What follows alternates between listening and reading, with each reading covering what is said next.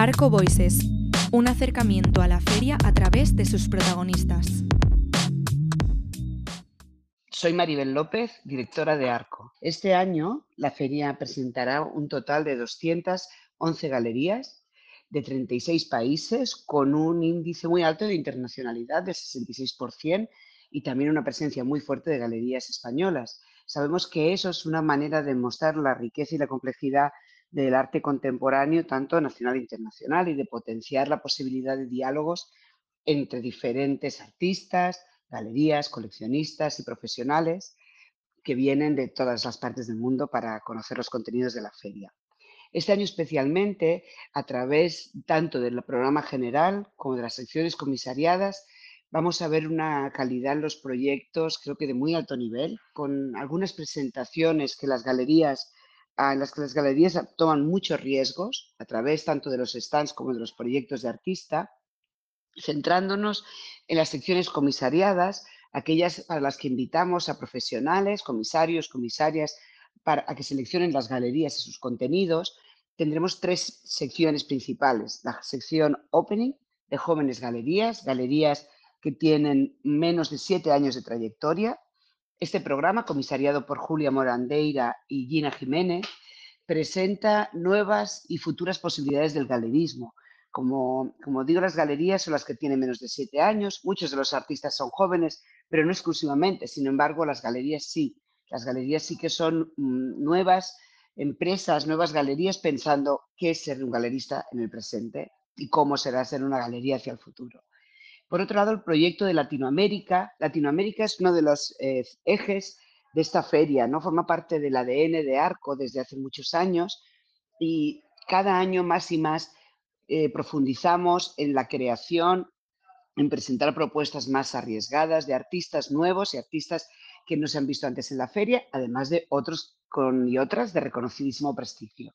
La sección comisariada, que lleva por título Nunca lo mismo, arte latinoamericano, es comisariada por Mariano Mayer y Manuela Moscoso, dos comisarios em, latinoamericanos, él es argentino, ella originalmente de Ecuador, que hacen una selección de 11 artistas que, em, de Latinoamérica presentados con galerías o no del continente, porque es cierto que a lo largo de estos años la presencia de artistas latinoamericanos en otras galerías, como por ejemplo europeas, incluso a través, podemos decir, de arco como puente de estos contextos múltiples hace que muchas galerías europeas trabajen con artistas latinoamericanos que presentarán propuestas de muchísimo interés en la feria.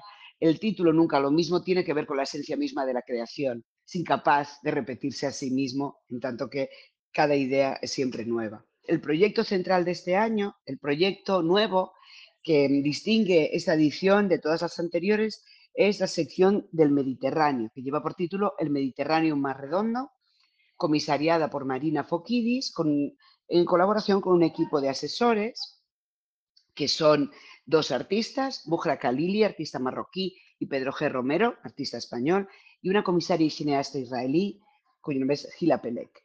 La selección de 19 galerías y dos proyectos analiza las escenas que rodean el mar, tomando un punto de vista desde el centro, tanto todo el sur de Europa como el norte de África a través de sus artistas y también con galerías de la región, de las regiones y de otras partes del mundo, que explicando también la globalidad de, estos artistas y los desplazamientos y los movimientos que a veces desean hacer y en otras deben hacer. Es una sección muy interesante que se verá también reforzada por el foro y que tiene una publicación específica dedicada a ello. Además de todas los contenidos de las galerías, que, mm, como digo, creo que este año son especialmente interesantes, especialmente bien construidas. Os animo a visitar los espacios comunes, toda la arquitectura que ha desarrollado Pedro Pitach, el foro, el Arcolá, en la zona, en la terraza gourmet. Se puede disfrutar también de, de comida, pero son también de esta arquitectura también pensada por él, como el Guest Lounge diseñado por los equipos Hangar y Estudio DIR, así como otros espacios como por ejemplo en la zona del Mediterráneo, diseñada por el estudio de Andrés Jaque, o la exposición a situaciones que se encuentra en el nexo entre los pabellones 7 y 5 y cuya arquitectura es de Olga Subirós.